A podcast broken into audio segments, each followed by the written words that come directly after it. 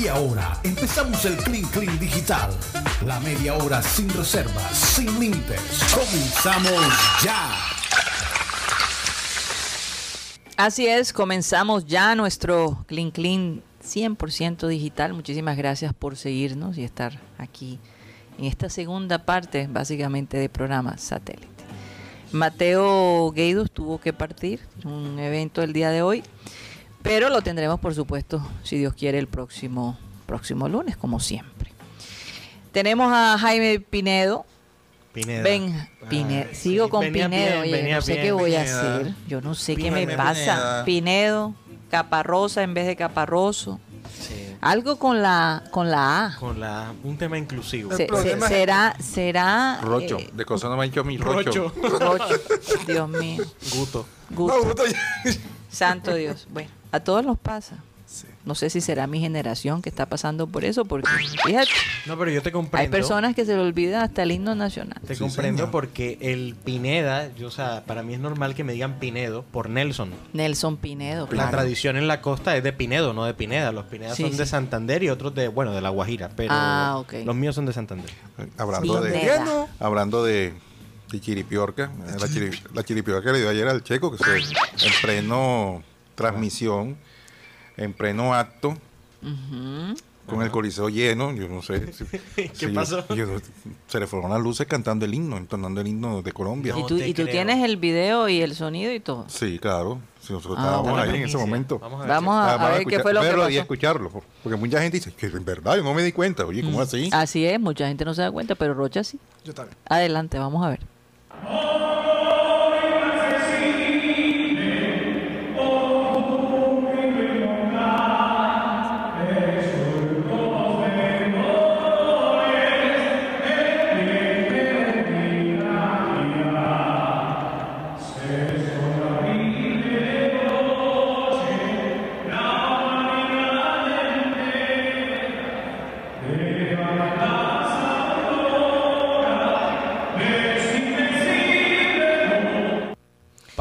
Humanidad ahí. entera fue lo que dijo. Sí. Y repite, y, y- y repite. Ay, Dios mío. Pero pobrecito. bueno, yo no creo en, en agüero, yo no soy agorero, pero yo no sé qué pasa con esa estrofa, porque es que a Shakira también le pasó con el famoso La Libertad de Ublime. No sé si ustedes se Sí, acuerdan. como la, claro. la Fonseca libertad también. de Ublime. Y, y Ublime lo soltaron. Y hay que ver que en la enseñanza nos hacían repetir las estrofas y toda la cosa. Que yo te digo, cuando tú estás en un escenario te pueden pasar ese tipo de Y situaciones. sobre todo que Shakira maneja el tema del idioma, el inglés y el español al mo- en el momento. Mm. Pero, pero en el checo. Bueno, No, pero, pero es que ella eh, maneja, creo obli- que ya cinco idiomas. Eso y- y- Habla y- italiano, francés, Pero el checo. inglés, español. Y a el eh, pre, que ya no lo estaba creo que portugués también. Cinco idiomas habla A Shakira. David Barguil, precandidato presidencial por el Partido Conservador, también le pasó en un debate que le, le dijeron que, que ni siquiera que la cantara, que recitara una estrofa del himno y, y- del No himno lo y pudo no se lo decir. sabía. Imagínate. No, no, no se lo sabía. Independencia grita Y- del mundo americano, se baña en sangre de la, la tierra de Colón. En Bárbula no saben, las almas ni los ojos. Y ahí sucesivamente. bárbaro. Esa es la, segu- esa es la segunda estrofa. Son 12 estrofas. Sí, pero me estoy- 12 Son estrofas. dos estrofas. Sí, Yo recuerdo que nos las hicieron aprender todas. Las y- 12 estrofas. Las 12, sí. Mm, en, mi época, Jaime. Es más, En mi época me las hicieron aprender todas. Claro, si tú me las pones a cantar hoy en día, yo no me voy a Eh, acordar. es más, Sí. Karina, no sé, el barranquillero se, solo se sabe ese- el pedacito de lo del himno, pero hay varias estrofas que no se han, que no, no se, no se han enseñado Mm. o se han olvidado. Hay unas que el páramo de las papas, hablan de varias cosas en las diferentes estrofas del himno de Barranquilla. Sí, Interesante. Sí, sí, fíjate. Bueno, hay algo muy interesante que estaba leyendo el otro día y lo importante que es esa terapia del abrazo. Eh, cómo el abrazo eh, ayuda a reforzar, digamos, incluso la salud, la salud mental, la salud física. Pero hay una serie de cosas. Cuando una persona, y ustedes se pueden dar cuenta, cuando tú no atiendes, por ejemplo, y no es, no es lo mismo que la, que, que el abrazo, pero si tú no le pones eh, energía positiva, cuidado a una matica, la matica se muere. Así pasa con Sí. nosotros los seres humanos. Hemos visto, por ejemplo, en muchos videos eh, a una persona en la mitad de una calle pidiendo un abrazo. Y, y hay gente que se atreve y se acerca. Claro, ahora con la pandemia nadie se acercaba. Y ese, ese, ese saludo efusivo que dábamos antes, eso se, se redujo a la mitad. Ya la gente está un poquito más dispuesta a saludarte incluso de beso, en la mejilla. Eh, hay gente que todavía se saluda así, con el, con el puño cerrado, ¿verdad? Porque no se atreve a dar la mano. Eh, como lo mencionó el otro día Mateo, ahora en la puerta con el codo. Muchas cosas cambiaron, pero el abrazo, esta terapia del abrazo es tan importante, especialmente eh, recomendado para los padres con los niños. Importantísimo. Un niño que no es abrazado frecuentemente es un niño que le cuesta trabajo expresar sus emociones. El abrazo le da confianza a la persona, a los niños en general, y a veces cuando tú te sientes mal, lo único que uno necesita es un abrazo. Tremendo. ¿Verdad? De donde tú de pronto soltar toda esa energía negativa o, esa tristeza que pudieras llevar eh, ya por un tiempo prolongado. No se les olvide, si tienen la oportunidad de abrazar a sus hijos, a sus amigos, a su pareja, háganlo. Es muy importante. Qué bonito. Qué Wow, bonito eso. un viernes de Me abrazo. llegó, me. Un viernes de abrazo. Sí, Sí, claro. Sí, sí, sí. Viernes de abrazo. Hay Un que abrazo. practicarlo porque el abrazo se perdió a través de la pandemia. Es que, es que cuando uno abraza a las amigas ya piensan que ya Ah, tiene pero algo. Pero no. y es que depende del No, abrazo y la Lo que pasa es que eh, hay muchos abrazos que le traen a uno problemas. No sé si le ha pasado. Por recuerdos también. Aquí en Rocha, aquí en Rocha. Es No, que es que- depende cómo es el abrazo, Rocha. Sí, sí. Depende cómo es el abrazo. Por lo menos un abrazo, un abrazo tierno, sí. Eso no es un abrazo. Eso es, lo que, eso es lo que dirían aquí, eso es un amacice, eso no es un abrazo. Es un amacice. ¿Sí o no? es. Pero un abrazo tierno, un abrazo De unión. de unión, De perdón social. Wow, sí. Sí, sí, sí. sí. Y hablando de eso, estaba también leyendo eh, eh, un artículo que mostró eh, este señor, el, el médico apellido Gupta de CNN, en donde ahora que en los Estados Unidos, incluso ya dijeron que aquí en la ciudad de Barranquilla, en los, en los sitios cerrados van a dejar que la gente ande sin, sin tapaboca, básicamente es opcional. Que ya lo hacen. Aquí ya lo hacen, pero lo oficialmente, oficialmente Oh, aquí no, no, todavía no está, pero eh, para allá vamos. El asunto es que se preguntan, ¿de verdad haría una diferencia que uno usara el tapaboca cuando todo el mundo ya no la usa? Y la respuesta fue sí. La respuesta fue sí. Sí hace una diferencia. Y si usted piensa eh, que no se quiere contagiar, es lo que está haciendo de dejarse el tapaboca, sí es una muy buena opción. Habrá un grupo de personas que va a seguir usando su tapaboca cuando va- se monte en un avión, cuando esté en un lugar público que esté bastante con, eh, con mucha gente. Eh, y no tiene por qué criticar a esa persona. Yo creo que es muy respetable. Si usted no lo quiere usar, es problema suyo. Ya es una cuestión de, es una decisión personal, individual. Un nuevo grupo. Pero eso no significa que tú estés loco, que por ahí que por no, si usted se siente protegido por el tapaboca, déjese el tapaboca. Un nuevo grupo en, en Twitter. Los tapaboca livers y los anti-tapaboca livers. Tremendo. Pero es que, a ver, buscámosle lógica. Sí es cierto que los contagios bajaron. Eso no es, no es, no es falso. Pero si antes, que los contagios estaban altísimos, uno usaba su tapaboca, se protegía, no llevaba enfermedad a la casa, ¿cómo sería ahora que los contagios son menores? Hombre, vamos a seguirnos protegiendo y estamos mucho No. más No, asegurados. y además el tema no de- por qué irse a los extremos. No, y es que ¿Ya? yo no sé si Karina me puede corroborar información. Yo creo Sí. esto lo, lo he visto en- muchas veces el te- en, en Ori- en Oriente. ¿sí? Ellos andan con su tapaboca también. No, Sí, incluso sí. mucha gente dice, óyeme, yo antes me burlaba de, los de los japoneses o en general de los asiáticos porque siempre tenían el, el, tapabocas puesto. Y la razón por la cual ellos lo usaban es que si ellos se sentían enfermos o con gripa, para proteger a los demás, se ponían el tapaboca. O si se sentían eh, con las defensas bajas para protegerse a ellos mismos de cualquier otra enfermedad, se ponían el tapaboca. Entonces, ahora ya eso se acabó. Ahora ya miran a los japoneses y al resto de los asiáticos que lo Sí. hacían con respeto. Óyeme, qué que, que, que acto eh, tan bueno como ciudadano, ¿no? Sí, eso sí mismo. Y sobre todo porque Sí. la pandemia nos regaló algo que eh, nos mostró los puercos que somos. Sí, sí, sí. No nos lavamos las manos suficiente. Sí. Qué barbaridad. No, y nos y- las lavamos rápido. Y el, y el tema ahora con el, con el tapabocas, estamos en plena época de invierno. Claro. Ahora está más factible que te dé una gripa. Es correcto. Eh, y, eh, y con el tapabocas también te previene de que te contagies de, de- de la Por ejemplo, gripe. en esa época que están diciendo, eh, viene la época de la gripa, esta, esta, esta gripa, tenga cuidado, ya uno sabe cómo protegerse. Sí. Porque antes no lo hacíamos. Ahora lo tomamos en serio. Pero fíjate, este, en este mismo artículo se hablaba de que a- apenas en Estados Unidos dijeron, ya las aerolíneas no van a exigir que tengas tapaboca. Enseguida tuviste una gran mayoría, y había una gran mayoría que dijo, no me importa, yo voy a seguir mi tapaboca. Pero por otro lado había otra que dijo, por fin me liberé de esto. Sí. No, y algo que no he entendido es el tema de las discotecas. ¿Qué? O sea, el, el Un lugar control- cerrado. Sí, claro, porque es una cosa que yo jamás entendí. O sea, eh, cómo, cómo, por ejemplo, el, el teatro, que, que es lo que yo practico por mucho tiempo, eh, teníamos un aforo del 50, 60 y lo máximo que se dejó fue el 70%, ya está en un 100%. Pero en cambio las discotecas tenían el, el- lo El lo que aforo, entrara, el aforo, sí, el sí. aforo tradicional de ellos sin tapabocas. Y conciertos sin tapabocas incluso en época de pandemia. Una Ah, cosa que yo nunca No, es, que, entendí. es que eso, eso, la verdad es que también va en uno. El tema de, por ejemplo, yo por el tema de mi problema de asma, yo mm, uso mucho el tapaboca y no me ha dado gripa en, esto, en, es- en este tiempo de pandemia. No voy a dejar de usarlo, porque siento que es una forma de protegerme.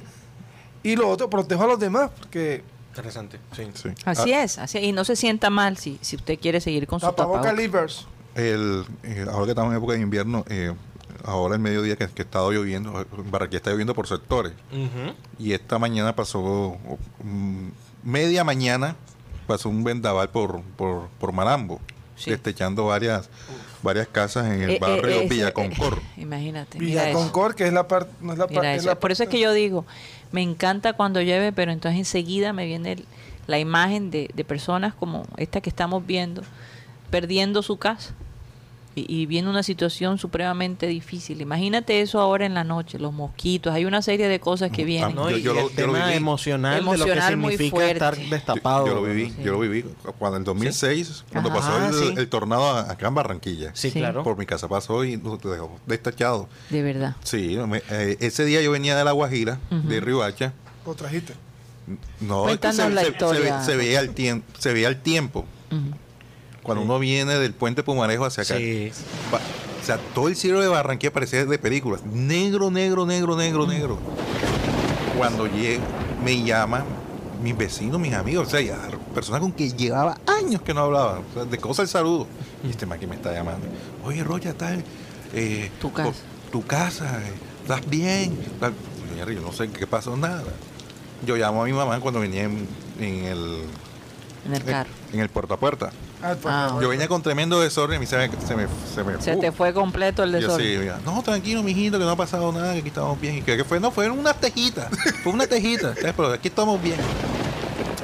Cuando voy llegando al barrio, cuando yo estoy pisando los Andes, Lucero, como en las películas, Sí. árboles caídos, los cabres.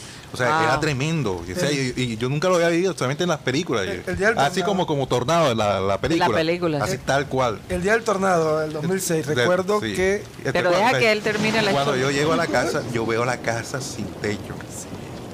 Fue casi O sea, impactante. Todo el barrio, los árboles, todo, todo. O sea, estábamos prácticamente En la calle. En la calle.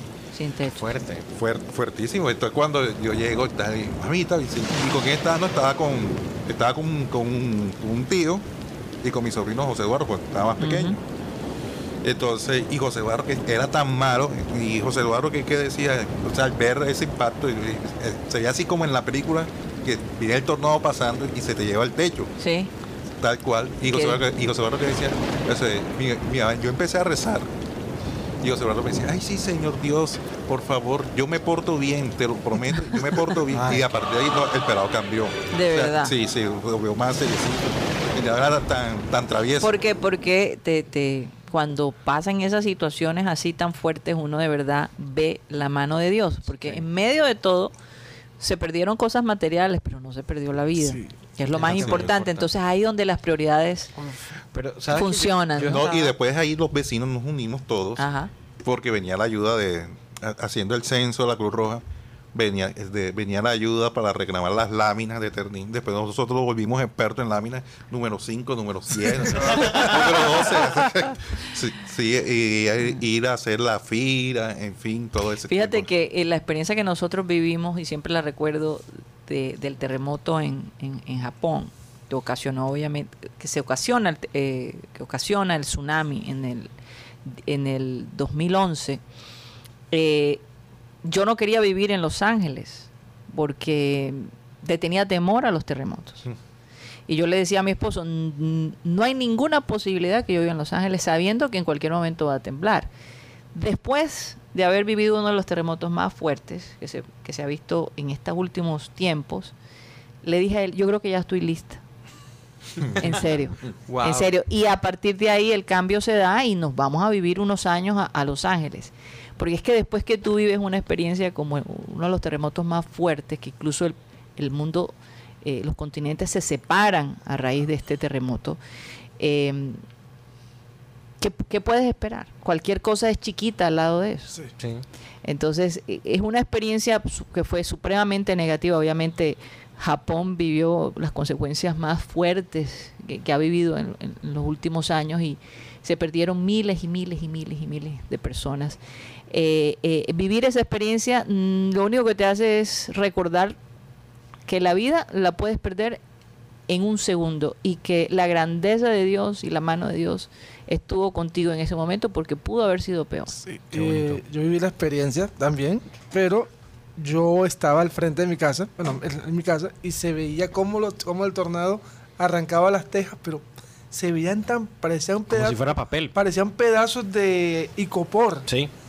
Eh, gracias a Dios, por, en mi casa no pasó nada, pero al frente de mi casa se vio como el tornado se fue llevando cada una de las tejas, y uno de los que más sufrió fue el tem- eh, la hacienda, normal la hacienda. Sí. Sí. Sí. Lo que, lo que pasa es que el tornado venía, por decir, de, de Oraya, bajando por, por recreo, se encontró con la pared del Eucarístico, el Eucarístico que tiene tremenda pared, ahí tropezó, y cuando al momento de tropezar, cogió el sector de la casa mía.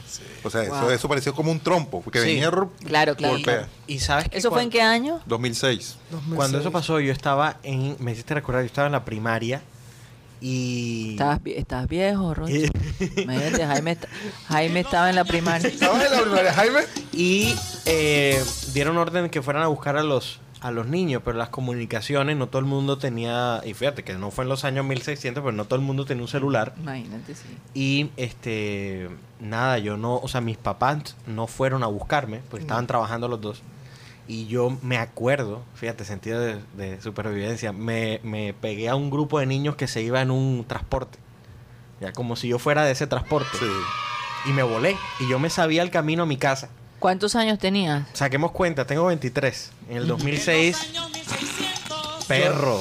Naciste en el con 98. todo. Naciste en el 98. En el 98. O sea que tenías alrededor de 8 años. Imagínate. Ocho y yo años. me acuerdo que yo me fui a pie hasta mi casa. Y cuando llegué a la casa, me encontré a mi abuelo, que ya era un hombre mayor, ese sí era de los años 1600. Ey, ey, ey, ey, no. Este, y eh, me encontré a mi abuelo en la reja, con la reja abierta. Eh, y, y yo, ¿qué pasó? Y me dice, no, lo que pasa es que si le llega a pasar algo a la casa, este, pues para poder salir más rápido. Mi casa tenía problemas, el, el sitio donde está la casa, ya eso se arregló, tenía mucha erosión y Mm. la casa se rajaba. Sí. Era la época esta, ¿te acuerdas que Sí, se cayó sí. Campo Alegre, que se cayó? sí, sí, sí, claro. Entonces me- él tenía miedo que la casa le cayera encima. Claro. Ya. Y yo tenía ocho años, entonces me acuerdo que yo, yo llegué corriendo a la casa fue para eh, sacar a los perros del patio. Ok. Ok. ya. Y eso fue muy dramático para mí, coger a mis dos perritos, los besé, los abracé y los solté a la calle por si la casa se... Yo tenía la idea de que la casa se iba a caer encima y que yo No, digo, esa no, sensación perritos". no- no. horrible, horrible. Yo Cualquier recuerdo cosa. eso. Imagínate cuando tú estás en un piso 29, Ujú. que se siente un terremoto de 7.5, que eran los que llaman aftershocks o, o- o temblores después de un gran temblor, que, que sucedían cada hora. Uy. Es una cosa eh, para volverse locos, donde ahí tú tienes que apelar a la fe, a, a controlar tus emociones, porque si no te puedes volver loco. Así El arquitecto Simón Vélez, el arquitecto, arquitecto colombiano, él hace em, unos anillos con guadua. Mm. Guadua, que, es- que, es, que es realmente un, un árbol, ¿no? Sí, sí, claro. Y eh, porque él dice que la guadua es prácticamente, dicho en sus palabras, la tecnología de la naturaleza. Sí. Y es flexible y es eh, realmente lo mejor para la erosión. Es- Ni siquiera los anillos de acero. Para ese fin de semana aquí, Yolanda Mengual, creo que 15 de septiembre de 2006, sí. Yo venía de, de Río Hacho porque venía a pasar Amor y Amistad y para, ese, para ese fin de semana. Eh, era viernes, el sábado era Amor y Amistad. Claro. Y nos tocó quedarnos eh, cuidando la casa, los barrios ahí. Y igual, para no perder la tradición, nos, pus- nos pusimos a tomar ahí. O sea, sin luz, sin agua y, y, y- sin somos los costeños. eh, De alguna Sin techo. manera sacamos provecho de algo tan negativo, tratamos de buscar Lo eh, positivo. lo positivo. Eso es parte de nuestras características. Y ahora que mencionaron en el colegio normal, ustedes no se acuerdan que encontraron a Congo por fuera. Congo era el Ah, caimán. Sí, sí, Sí. claro. Y creo que a raíz pues. de eso ya empezó la normal como a salir de los animales. Ya. Sí. Fue a raíz de Sacó eso. a todos de- los animales, sí. sacó a todos los animales. Los tigrillos lo encontraron en la piscina. Sí. Sí, fue, fuerte. Y habían burros en Bellas Artes también. No, llévate. Pero, pero, pero fueron, Eso es otra saliendo, cosa. fueron saliendo poco a poco de los animales. Ay, Eh, eh, Bueno, eh, Jaime, tengo entendido que, bueno, estábamos hablando fuera de, de micrófono de esta nueva serie que está promocionando Netflix que se llama, creo que es Pálpito. Pálpito. Yo precisamente ayer vi, eh, digamos, el, el- ¿Trailer? El, el trailer, pero ¿cómo se diría acá en...? El avance, ¿qué? No. No, no, es el avance, tiene un, tiene un nombre. El, el- el video promocional, vamos a decir así. Eh, y me impactó muchísimo, porque hace un- unos años atrás, en los Estados Unidos, pues hubo esta historia que, aunque la película eh, parecía ficción, parece que en algún momento sucedió y se, se inspira, y es el tráfico de órganos. Eh, y tomaban la lista de personas que ponían en su licencia de conducir eh, que eran donantes. Y recuerdo que Abel González cuando se vio esa película dijo, a mí que no me pongan que soy donante. en- No, y me dio buena idea. licencia". te- soy sincero, yo voy a seguir ese consejo. De- a mí que no me pongan, porque uno nunca sabe si lo van a meter en esa lista. Fue tanto el impacto, tanto el impacto que mucha gente cambió de opinión y no lo hizo. Pero eso del mercado negro de, de- de- el robo, el tráfico de, de los órganos, es una realidad. Y este ca- esta serie Pálpito muestra cómo una familia pudiente básicamente decide acabar con la vida de una chica para que su corazón sea sacado y puesto en, en- en- la de la esposa del protagonista, Sí, ¿no? Sí. Pero, y hay una serie de, de cosas allí porque parece que ella termina enamorándose del novio de la que le fue quitado el corazón. Entonces, Sí, eh, y- eh, es bastante dramático, pero, pero se ve muy bien producido. Está muy bien producido, es hecho, eh, realizado por CMO Producciones, que tiene un montón de éxito. Es la primera serie. Hay colombianos allí. Eh, sí, bueno, realmente es colombiana. Es colombiana, Es de temática colombiana, aunque tiene actores mexicanos como Michelle Brown eh, y otros actores más. Pero me, me llama la atención. Mauricio Cújar Mauricio. Cújar, que estuvo aquí hace dos semanas, si no estoy mal, o Sí. una Un poquito semana y más. media, ¿no? Sí. O un No, poquito más. Un viernes, dos semanas. Dos semanas, hace ¿no? dos semanas. Sí. Hace un papelazo, de verdad que no se lo pierdan, pero me impacta que eh, es la primera serie de Leonardo Padrón. Leonardo Padrón es uno de los mejores escritores de telenovelas venezolanas y esta vez hace una serie, sabes que no es lo mismo, ya la temática, la forma de él Totalmente. narrar la historia, entonces no tiene como ese ese tema del suspenso, pero también la historia de amor y no es algo loco ni es algo cursi, porque sí está comprobado Porque es científicamente. que no es por nada, pero es que las novelas venezolanas se quedaron en la se, época. se quedaron en la... Pero eh, tiene algo De curioso cristal. que... se Y llama- todo, Este, que- que, mm, está comprobado científicamente, hay muchos estudios sobre eso, que cuando una persona le se, se hace trasplante de, de corazón, empieza a tener inclinaciones. Eh, Cambian algunos gustos, sí, por algunos lo, sentimientos. y es similar al de la persona que le donó su corazón. Entonces, lo que pasa aquí es que va a haber una guerra porque ella piensa que fue eh, que el trasplante de la persona eh, que murió para y dio su corazón fue algo, fue un accidente. No sabe que el esposo está detrás de todo eso. Y poco a poco la ha ido perdiendo a ella. Entonces es, es una serie que, que, que de verdad in- invita por lo menos a darle un chance. Yo ya, ya la inauguraron. Sí, ya, el, eh, Ya está se estrenó en- el en Netflix, 19 en Netflix y en menos de 24 horas ya era la más vista en Colombia. y Wow. se pelea los cinco primeros lugares en el resto de Latinoamérica. O sea, hay países, pues, Venezuela va de segunda, en México está de tercera, en Perú está de primera. La que no han podido desbancar en dos Eso años te iba a decir. ¿Y Betty? No, Betty, Betty la sigue fea. ganando. Betty, Betty sigue. Betty, Betty- Betty sigue ganando. Yo les digo, yo la veo y a veces estoy tentada a vermela de nuevo.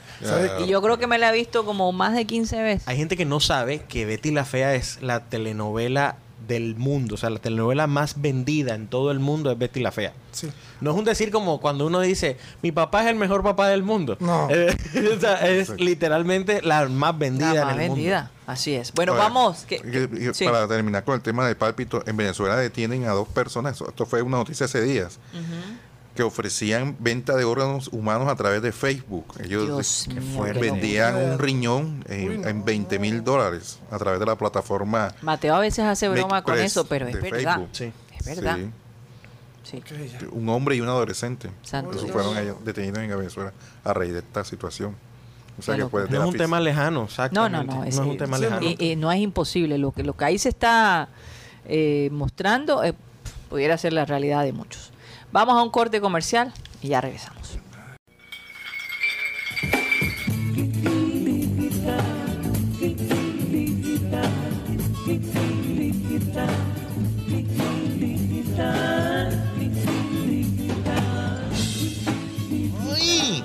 Dios mío, hoy es viernes, hoy es viernes y parece, yo me siento como si fuera lunes, yo no sé qué me pasa. No, es que la Será lluvia. por la lluvia. La lluvia, la te- lluvia. La lluvia. Que- que- una de las cosas que recuerdo, eh, eh, o por lo menos podríamos sugerir a los oyentes, es que eh, cuando esté lloviendo y los niños se sientan ansiosos, póngase a jugar con ellos, cuéntenle historias. eh. Hay, hay un juego que se llama El Asesino. Uy, ¿Cuál es ese juego? ¿Cuál es ese juego? Entonces el juego es No, con una vela en el me- centro, una vela en el centro, y tú matas es picando ojo. Ah, Picando ojo. Oh. Entonces la persona tiene que bajar la cabeza y hacer todo el show que la mató, pero con mucho disimulo, porque descubrirían a la persona que picó el ojo. Se Uy, llamaba así, el feo. asesino. Es un, es un juego O sea, divertido. si no sabes juego picar el divertido. ojo. Pero está interesante. ¿Verdad? si no sabes picar el ojo. pica, pica los dos. ¿Tú sabes picar el ojo?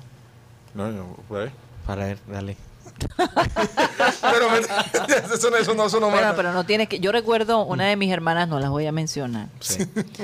Cuando ya se ponía el juego así como aburrido, empezaba a picar el ojo y no era el asesino. Ok. para distraer.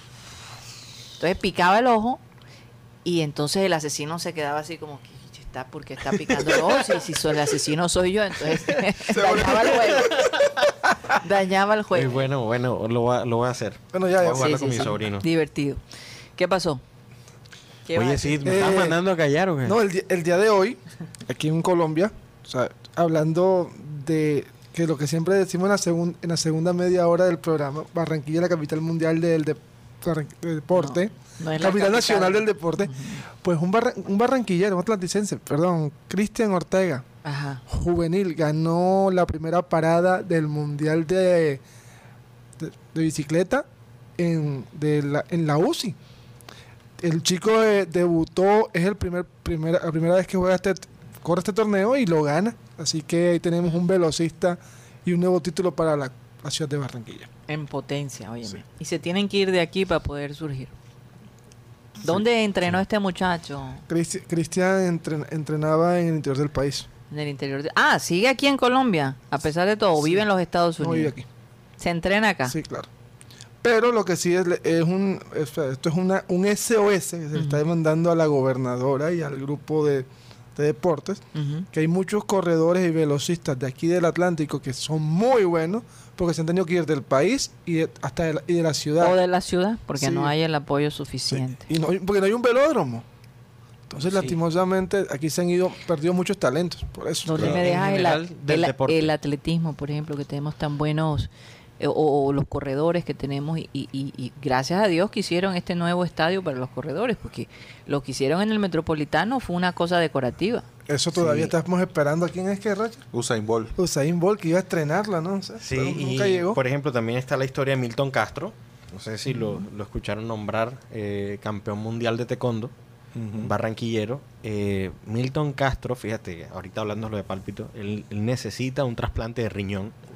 Wow. Y él, eh, constitucionalmente, o sea, él tiene derecho, por ser campeón mundial, él tiene derecho a una, eh, a una pensión vitalicia. Sí. O sea, no es, no es un invento, no es algo que le está pidiendo. Todos los campeones mundiales tienen derecho a una pensión. Eh, y, y él la está pidiendo hace, ¿qué? Hace más de, él es campeón mundial hace más de 15 años, casi 20. eh, y necesita su riñón y necesita su pensión y pues no la tiene. ¿Ya? Y sabes que las personas que tienen este problema tienen que ir a diálisis tres veces a la semana. Y ya está ahí. ¿Dónde está? Pero, pero, eh, cuando es campeón, ahí sí le prometen el cielo, la tierra claro. y después desaparecen como- Es nuestro único campeón mundial. promesas de taekwondo. cumbiambera. Yo creo que es que de verdad que hay que buscar un balance. Por ejemplo, uno ve en las calles tantas personas eh, necesitadas, ancianos, personas que tienen problemas de piel eh, y, y las ves en la calle pidiendo limosna. Y yo digo, de verdad, e- esa es la parte que a mí me, me frustra enormemente. ¿Dónde está la ayuda ahí? ¿Dónde está la ayuda a estas personas que están de verdad que no pueden caminar, no pueden conseguir un trabajo? Están tiradas en el piso y, y ¿dónde está eh, eh, el gobierno para, para dar esa mano de ayuda? ¿Qué están pensando en construir más cosas? En, ya estamos buenos de no más parques. Sí. Yo creo que los parques que ya eh, se construyeron es más que suficiente, pero siempre se piensa más en la estructura que en los seres humanos.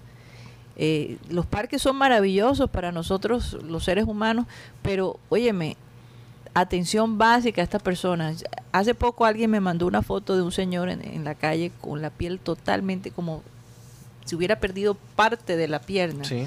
Pidiendo, pidiendo limosna. Eh, eh, eso, eso no. Y, y mientras tanto, unos pocos eh, robándose el dinero y no ayudando a la gente. Sí, es que no hay un plan. Bueno, hay, hay, qué curioso que dijese eso, porque hay un debate que no se ha dado en este país, pero sí se ha dado en otros países, que son las víctimas sociales. O sea, que hay abuso, hay víctimas de abuso sexual, hay víctimas de violencia física, de violencia emocional, pero en Colombia todavía no se ha hablado de las víctimas sociales. Esas son Esas son víctimas, víctimas sociales. víctimas sociales, porque hay unos fondos de inversión que no se reparten a esas personas. A una, a una anciana de, de 85 años pidiendo limosna. Exactamente. Eso es muy doloroso. Y, y, y no es el caso, viste una anciana, pero son miles de ancianas en todo el país. Doloroso. Ya, que- miles y miles de que ancianos. viven a estas literalmente alturas de la vida pidiendo limosna. Sí, de repartir chicles, de, del rebusque. Sí, y, mu- y- literalmente. y también muchas veces las familias se aprovechan de que la persona está en estado de salud deplorable y la ponen ahí para generar lástima. Y eso también, perdón, hace parte de la desigualdad Sí, social. eh, Entonces, Porque eh, créeme que una persona que estudia y que tiene oportunidades no, no, va, no va a sacar a su abuelo a pedir plata a la calle. y muchas veces también lo hacen Así es. en el tema de la pensión, que, que coge, solamente están pendientes de su abuelo esos tres días, mientras cogen la pensión. De No, resto, no. no. les importa un comino su, su fa- su familiar. Bueno, a veces nosotros aquí, en, en- en- aunque es el Clean Clean Digital y se supone que hablemos un poco de cosas más relajadas, pero también le damos la importancia a ese tipo de cosas. Si alguien está escuchando, óyeme, ojalá que más personas piensen así un poquito y que haya esa conciencia social para, la, para esos seres humanos que andan por allí sin, sin, sin opción, sin opción. ¿Qué Eh, iba a decir Rocha? No, ahí eh, hay un tema heroico que pasó, eh, creo que es en los Estados Unidos, en un estadio de, de fútbol americano. Sí. Había un gato colgando del, ah, del sí, techo. Oye, claro, eso, tremendo. eso dio la Sí, vuelta. sí, sí. oye, pero ese gato cómo se montó ahí, ¿Cómo cómo, llegó llegó ahí? ahí, No, no ¿Cómo sé, llegó pero- ahí? cómo llegó ahí. Sí, eso, eso, eso hace ya sus meses. Y el gato la dio toda para salvarse. Y la gente, la gente hizo todo lo posible por salvar al gato y lo salvaron, por Lo salvaron, supuesto. claro. Gracias Con a una bandera, tengo entendido. Sí, con una bandera. Fue El gato se Y tiró. celebraron el gato. Ah, pues. Sí, sí. Me imagino que mucha gente cogió ese gato y se lo- alguna persona se lo llevó para su casa. Bueno, eh, no es cuando pregunto uno cómo llegó ese gato ahí, es que sí es cierto que en los estadios eh, viven muchos animalitos casi silvestres, animalitos Sí, de la sí. calle que encuentran su casa en el estadio. en el- an- anteriormente en el estadio había lechuzas. Lechuza, Sí. gatos también hay en el metro. Claro. Ah, los gatos también estaban los Mira, gatos. yo no he visto un, un solo gato en el metro. No, No, yo los, los quitaron y no Ya, sé se, dónde, han ido, se han ido. dónde- No, quién sabe no, lo habrán visto quitado, A yo, yo amo los animales, pero eh, con los gatos yo tengo mucha prevención. ¿Por qué? ¿Gato? Tuve una experiencia de niña negativa. Ah, Entonces ya he ido entiendo. superando eso, me he enfrentado a ese temor. No todos los gatos Amo los así. animales. No todos los gatos son así. Pe- Perros, se, se, en el metro han, han- han habido perros. En el Romelio de toda la vida. Y parían ahí. Es más, yo tuve una perrita. Oye, en el malecón también hay perros. He visto perros solos También, caminando. sí. Yo tuve una perrita que fue de una camada de, de- de- que allá nacían salió. ahí en el, en el Romelio. Sí. Sí, te lo juro. En, en la parte de atrás, cuando entrenaba, cuando Ulises tenía su... Mm. ¿Se acuerdan aquella Sí, época? allá. ¿eh? Ulises Ahí sí podías poner esa música. Ya. Está, está como. Este, y em, una de las perritas que nació, yo, yo la adopté. Tuvo 17 años con nosotros. Me dicen que ese gato es el gato volador. El gato volador. No hay una canción del gato El gato volador. Eh, Del chombo. Sí decía. Yo sí decía. Del chombo. Eh, hablando de Y champeta. fue senador el gato volador. Hablando de, hablando de champeta, lo- los jugadores del Junior que estaban comiendo. ¿En dónde? Oye, tremendo Un asado, asado, un que le hicieron, ¿no? Tremendo asado. ¿Quién? eh, ¿Patrocinio de quién? Me imagino que los que, está, los que hicieron fue Viera. Ahí está Jesús. ¿Pero qué, qué es lo que estaban diciendo? Es que si le echo un poquito de una, una tripita. Imagínate. Pero venga, ahora vas a ver el plato del otro. Santo Dios, ahí están, ahí están. Pero se- Qué rico. Dios mío. ¡Qué bárbaro! Pero tú sabes las calorías que ellos pierden. Sí, claro. Es una locura. Ah, al bor- Tremendo. ese es la. Bueno, ahora sabes que cuando Junior tenía mucha gente salsa choque, mucho Sí. caleño. Ahora ellos han, han metido el tema de la champeta y el y, el- y la verbena cartagenera. Entonces son Ok. la esa es la pareja del momento ahora mismo. Ellos dos, los Jesús y- cartageneros. Y Albornoz. Y Albornoz, sí. Hombre, qué bueno, me alegro por Albornoz que después de lo que pasó, pues que se coma un buen pedazo de carne. Oye, ¿tú eres, papas. ¿tú eres carnívora o no? no Sí. eres, si eres de asados. Sí soy de asados, Sí, pero la Pero verdad... con ese lo- plato no vas. No, no, no voy. Pero, pero sí te voy a No, ya- decir, evito un poco la carne roja porque es que no hay que exagerar con la carne roja. Sí. y hay mucha gente Hay de- que tenerle mucho cuidado. hay mucha gente decepcionada aquí en Barranquilla. ¿Por qué? ¿Por qué? Porque sabes que estábamos en época de campaña política. Ajá. Si lo sabrá que Jaime. lo sé, Sí, pero sí, por claro. Entonces en. Barranquilla hay una bomba bastante tradicional donde colocan Ah, el muñeco sí, y entonces ya está haciendo la publicidad. Ya tiene No publicidad. Sí, señor. ¿A quién? ¿A tiene- quién? ¿A quién? Tiene la publicidad. No. Tiene la publicidad del muñeco vestido con la camiseta de Que se viste candidato. mejor que un poco. Claro. Ahí sí, está. señor. Ahí, Ahí está. está. Le faltan son las las mechas. La Ey, que se, Oye, se viste sí, mejor que un ¿No poco. será que la brisa se llevó la, se la le- peluca? Se le llevó la peluca. ¿Qué más? ¿Bien o no? Sí, se le, se le llevó. Tú sabes No, que bueno, ya Fico, que- ah, sí, Fico señor. tiene una, una, una desventaja, ¿no? Fico no se concentra en una entrevista. Fico tú estás entrevistando, eso, eso contaba. Y de lo saludaba a Rocha. ¿Qué más, Rocha? ¿Cómo estás? Y se volvió a meter en la entrevista. El hombre, el hombre se desconcentra en las entrevistas porque... De pronto es una persona que tiene un- algún déficit de atención, sí, porque- que es muy, porque es muy común, ¿verdad?, en los seres humanos. Hay un imitador como Loquillo. ¿tú sabes Sí. quién es ese loco? Ujú. Ese loco cuando, entre- eh, cuando imita a, la- A Fico. a Fico dice... entonces, Cucaracha, ¿cómo estás? Perro, ¿cómo estás? Claro, pero eso fue, eso, que eso fue real. Eso es real. Eso es real. En una entrevista que le hace, si no estoy mal, Teleantioquia, él está hablando y estamos trabajando por Medellín. Kio, ¿cómo estás?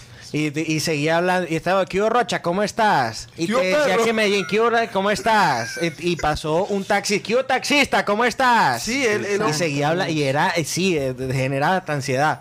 Ya, y entonces este lo que hace es que lo exagera. De, O perro, ¿cómo estás? Kio cucaracha, ¿cómo estás? Kio chulo, ¿cómo estás? ¿Qué atracador? ¿Cómo estás? Ya, Sí, ya- sí. ya- ya hablamos después.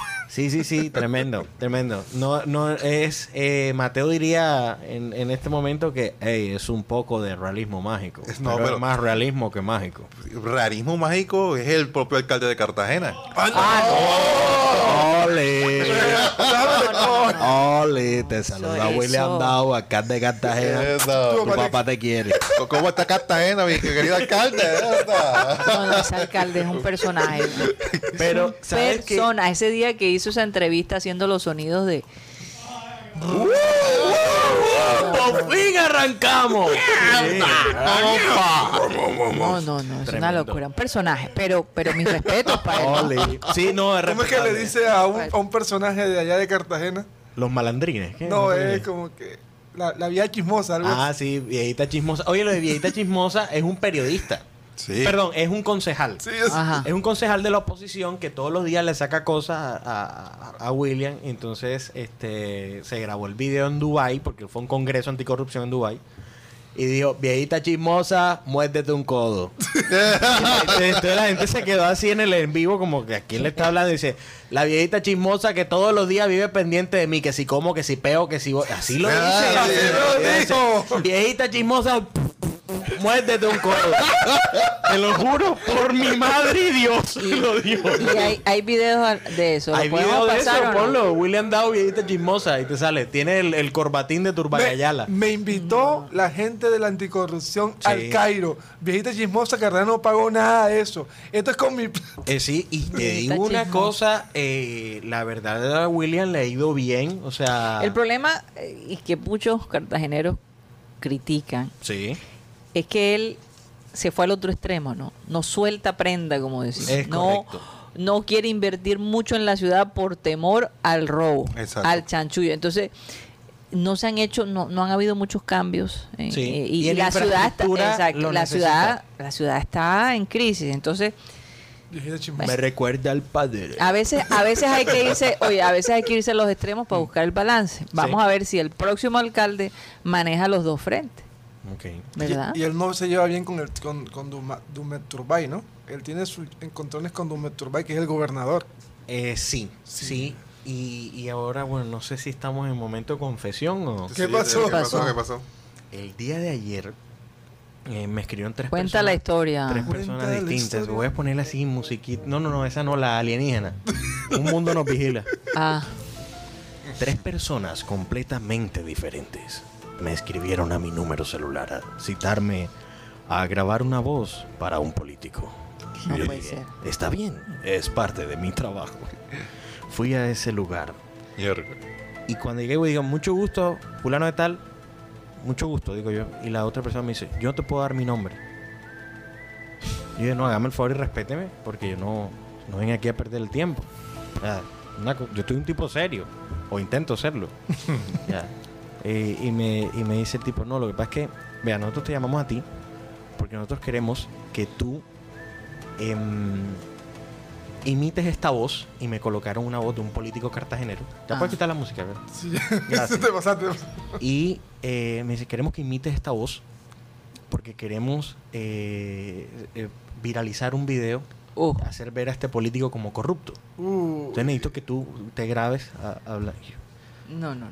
Yo, o sea, me, yo me levanté y bueno, listo, dije, "Hey, muchas gracias, que estés muy bien, me fui, pero dije, me quedé reflexionando y, y estuve toda la tarde así y todavía estoy como un poquito nota baja, porque ustedes saben que existe el resentimiento social, pero sentía al- algo que se llama decepción social, lástima. que yo no sabía que eso existía, lo empecé a experimentar ayer.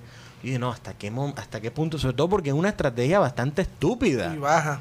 Es muy tonto, o sea, cualquier persona, si yo te pongo un audio a ti, mira Karina, que tú dijiste, vas a decir, esa no soy yo, esa no es mi voz. Por favor. Ya, eh, eh, sí, o sea, No, y encima, pues, Pero- te boletean a ti. Pero genera el rumor. ¿Qué, qué, qué? Y el rumor es el que eso. vende. y ya el daño estaría hecho, sí. Claro. Entonces, eh, me, yo dije, no, no, terrible y... ah, eh, eso también lo digo porque puede ser una interesante reflexión para la gente que cree todo lo que aparece en Internet. Todo, todo, todo, los audios. Yo digo una no, cosa... yo te digo una cosa. A mí cuando me man- yo recuerdo cuando me mandaban esos audios de, Los audios, de, sí. de una doctora hablando y decía esto, sentido común, por favor. Si fuera así de fácil, el mundo no estaría Sí, sí, sí. Y, y yo eh, desco- como estaría. Le, le digo a la gente, desconfía de quien no dé la cara. Por ejemplo, aquí nosotros estamos dando la cara. Ya. Y así sea algo de farándula, de deporte, pues hay un compromiso de. Claro. Karina lo dijo, lo dijo Guti, lo dijo, pero un audio que no sé quién es. Ay, a mí me No, contaron. hay yo no que sé nada. desconfiar. hay que Sobre todo, Yo- Hay que desconfiar. sobre todo que en este, en este momento la- el tema seguridad está por Fíjense difícil. que a Guti eh, eh, por estos días Sí, tomaron su nombre y su cédula y abrieron una cuenta en, en Claro. Sí. ¿En Sí, serio? Sí, y, sí, el y- día- y le- y esta cuenta le debe, debe plata, claro, y empezaron las llamadas de Guti mañana, tarde y Sí, noche. entonces. en serio, no te serio? puedo creer. El día de ayer. yo, eh, yo me sabía que abrieron uno en Tinder gay. No, yo no sabía. eso sí yo esa- sí lo ese- ese- sabía. Ese fue Rocha, entonces no te preocupes. Ok. Yo, Bueno, pero, bueno, pero Buena, la, Guti, buena. la historia que fue es que yo llego a mi. Yo llego- el- antes de Semana Santa me llega. Te debo 84 mil pesos. Yo como que, ¿de dónde? Porque yo, yo no me puse a pensar en ¿De nada. dónde, ¿De dónde flores si no hay Yo jardín? dije, sí, entonces cuando de pronto ya después de Semana Santa me llama de una operadora, no, vale, te debe 285 mil, aquí le mandamos la factura de todo lo que se ha gastado. Y yo como que, bueno, Wow. mándala, pues, yo le dije. Pero empezó la llamadera de un, mismo- de un número, pero solo contestía, su deuda es tanto. Y yo como que, bueno, en un momento dije, bueno, aquí lo que yo tengo que hacer es, la Pero, pero lo, lo- lo mejor de todo es que lograron convencer de alguna manera A Guti que a debía esa plata. que debía esa plata porque él decía, ayer llegó afligido y dijo, no es que lo hayan convencido que debía plata, pero no voy a poder salir de esta situación. porque era muy me tiene- incómoda. me porque tiene, no me tiene pre- fregado. Prendí el celular y era la llamada. Y ya ayer me, me sale... Pero es la empresa, Ah, perdón, oficial que te está llamando. No, eso. aquí le sugerimos, vea claro, lo primero que uno tiene que hacer, esto me está pasando, no soy yo, no tengo cuenta con ustedes y soluciona esa situación. Entonces yo aproveché ayer, fui a claro. No, sí, me enco- no, pero Dios siempre le pone un ángel a uno. Así es. Pagaste. Yo, No, espera. Yo llegué. No, Rocha, no, no, no he pagado. Yo llegué y yo dije, bueno, ¿y No ahora, cómo, ahora cómo voy a hacer? Para salvo. Y me encontré un amigo. Me dice, y le dije, ay, amigo, ¿qué? ¿Qué pasó, Benjamín? No, pasó esto. Dame un segundo, me ocupo con estas personas y, y- y te atiendo enseguida. Hicimos la vuelta y me dije, oye, pero esta cosa es en la pradera. Y yo, "Sí, yo no vi una pradera. No, oye, es que cambiaron, el, cambiaron de prepago a pospago. Entonces yo dije, ok, entonces ¿qué puedo hacer? No. Uy, Guti, estás cotizado. oh, entonces, Ah, sí, buena yo vida puse la, puse la denuncia. Claro. Ok, sí. Me dijeron, de aquí- en 15 días tenemos una respuesta para ti. Yo le dije, lo que tiene, la respuesta que tienen que darme es que no, no debo ese dinero y tienen que es un país salvo. Fue lo que yo dije enseguida. Me dijo, tranquilo, que con, mirando las huellas y estas cosas vas a darte cuenta que todo eso es falso. Claro que Pero sí. lo que les doy el consejo es, Que ahí tienes que demandar, claro. No, que claro, no... Claro, sí. Sí. en verdad. Sí, Usaron tu nombre. claro. Y, y queda. No, no, lo, que... qué filtros tiene una empresa Claro. para Es- llegar es a esa con- Pero es por eso, precisamente por eso es que quería traer esta historia. Si usted está pasando por lo mismo, y esto ya eh, varios usuarios se están quejando de lo mismo, ¿cuál es la seguridad que Claro está ofreciendo a sus usuarios? A ver, con- Esa es la realidad. Yo- Lo primero que hay que hacer es ir a Claro y Sí. poner el denuncio. el, con- el consejo que yo doy es no den sus datos personales en las redes sociales. Claro. Porque hay gente que dice, no, que Hace poco- rifa, ta, te da, da el número de celular, el nombre. No, No, no, hace poco vimos a, a un ex panelista de acá que puso su dirección en Twitter. Ah, no. Dios mío, y nosotros decíamos, ¿en Y serio? aún así nadie lo ha ido a visitar. No, ¿y para qué? Eso no lo sabemos. Y aún así no. Ah, oh. Oigan, nos tenemos que ir, Yo- díganme. Yo, con Guti, yo, yo qué hago es demandar a Claro después. Y después que. Oye, no, deme los paquetes de datos indefinidamente hasta cuando me muera. Para arreglar. la verdad en que- todo la caso, verdad en que- todo caso, si está pasando por algo semejante, pues esperamos que este testimonio le sirva de luz. Se nos acabó el tiempo, señores. Eh, muchísimas gracias por haber estado con nosotros. Esperamos de nuevo que pasen un feliz fin de semana. Y bueno, para despedir esta semana, vamos a pedirle a nuestro amado Abel González Chávez que por favor despida el programa. Vamos con el versículo para despedir. Es un salmo. Mi carne y mi corazón desfallecen, mas la roca de mi corazón y mi porción es Dios para siempre. Nuevamente le recuerdo a los jóvenes, las personas que perdieron a su padre porque desertaron del hogar, porque se fueron para la guerra y no regresaron, porque se embarcaron en un barco y no regresaron, porque se consiguieron otra y prefirieron la otra que la, primera, etcétera. Toda esa, todo eso hace parte de la carne, pero la verdadera roca es la, por- la- y la porción, dice el salmista, es mi porción es Dios, porque es para siempre. Ese Así no es. falla, no se va. Así es. Siempre está ahí. Siempre. Señoras y señores, se nos acabó el time. Satellite, satellite, satellite, satellite.